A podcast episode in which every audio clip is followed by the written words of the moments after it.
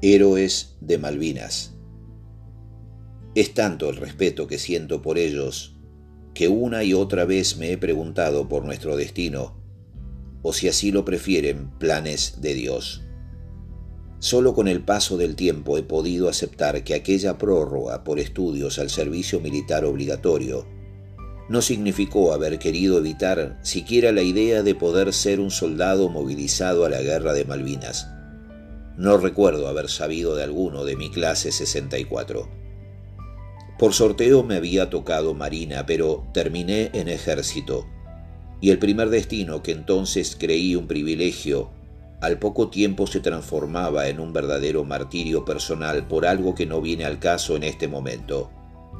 Era mayor de edad, mi inglés de colegio había mejorado por iniciativa propia y tenía registro de conducir con cuatro de las cinco categorías desde moto hasta transporte profesional de pasajeros, aunque jamás había manejado siquiera una estanciera. Había pasado muy poco tiempo desde la triste rendición en el frío sur, y sin imaginarlo en el tercer piso del edificio Libertador General San Martín, me asignaban una pequeña oficina en el Departamento Veteranos de Guerra, para que además de asistente personal de un teniente coronel, tradujera, bibliografía y documentación reservada sobre la guerra de Vietnam y la legislación norteamericana de asistencia y pensiones para sus héroes. Una locura, ¿no? Así lo creí apenas abrí el primer informe. ¿Quién era yo para hacer eso? Fue una de las primeras veces en mi vida que descubrí que nuestras instituciones estaban conducidas por irresponsables y el país de punta a punta atado con alambre.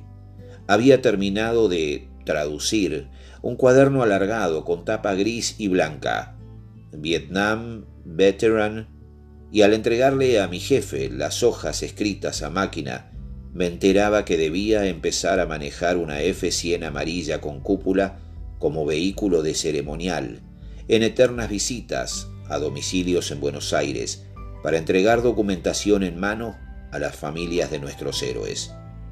Tengo nombres, apellidos e historias grabadas a fuego de oficiales, suboficiales, soldados y civiles. Supe de sus acciones, heridas, sufrimiento, heroísmo, causas de sus muertes y valentía. Entendí para siempre el significado de patriotismo. El 2 de abril es el Día del Veterano y de los Caídos en la Guerra de Malvinas. Siento que en este país atado con alambre, seguimos en deuda con ellos y sus familias. Fueron, son y seguirán siendo héroes de Malvinas.